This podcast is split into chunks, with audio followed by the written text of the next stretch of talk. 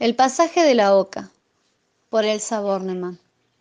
El pasaje de la Oca era una callecita muy angosta, tan angosta que a las personas que allí vivían les bastaba estirar las manos a través de las ventanas para estrechar las de los vecinos de enfrente.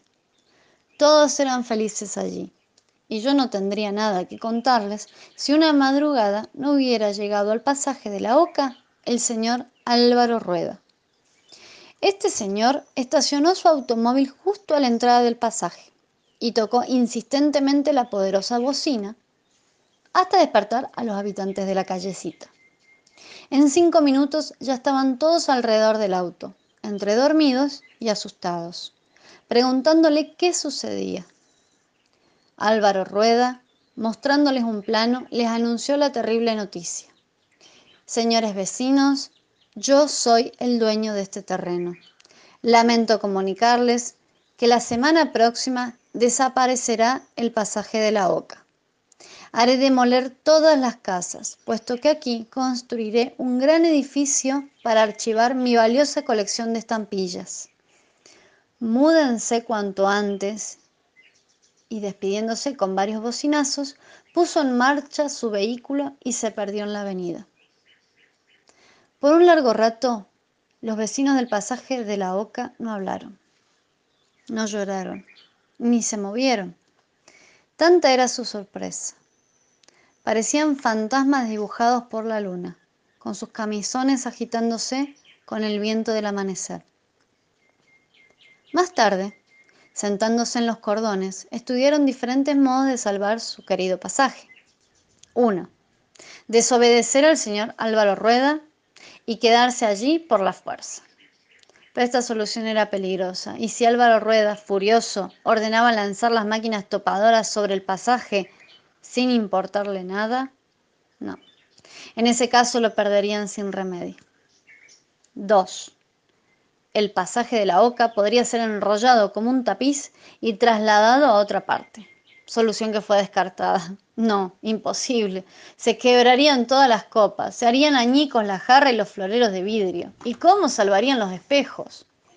3. Podrían contratar a un hechicero de la India para que colocara el pasaje sobre una alfombra voladora y lo llevara por el aire a otra región. Pero la India estaba lejos de allí y el avión costaba demasiado dinero.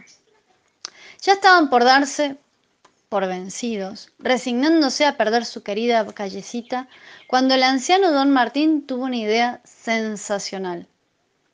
Viva, encontré la solución. Escuchen, nos dividiremos en dos grupos. Cada uno tomará el pasaje por un extremo. Los de adelante tirarán de la calle con todas sus fuerzas y los de atrás empujarán con vigor. De ese modo podremos despegarla y llevarla arrastrando hasta encontrar un terreno libre donde colocarla otra vez y el pasaje de la Oca no será destruido.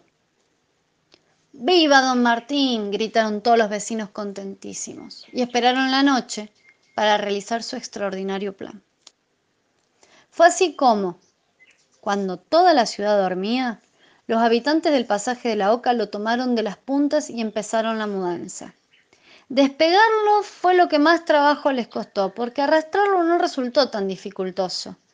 El pasaje se dejaba llevar como deslizándose sobre una pista encerada. Pronto encontraron la avenida, suficientemente ancha como para permitir el paso de la callecita.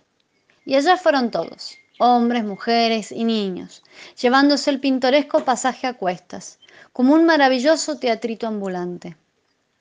Con sus casitas blancas y humildes tambaleándose durante la marcha, con sus faroles pestañeando luces amarillentas, con sus sábanas bailando en la soga de las terrazas bajo un pueblito de estrellas echado boca abajo. La mañana siguiente abrió sus telones y vio al pasaje de la Oca instalado en el campo. Allí, sobre el chato verde, lo colocaron felices. Esa noche celebraron una gran fiesta y los fuegos artificiales estrellaron aún más la noche campesina. A la mañana siguiente, cuando el señor Álvaro Rueda llegó, seguido por una cuadrilla de obreros dispuestos a demoler el pasaje, encontró el terreno completamente vacío. El callejón desapareció, alcanzó a gritar antes de hacer un desmayado. Y nunca supo que la generosidad del campo había recibido el pasaje, callecita fundadora del que, con el correr del tiempo, llegó a ser el famoso pueblo de la Oca.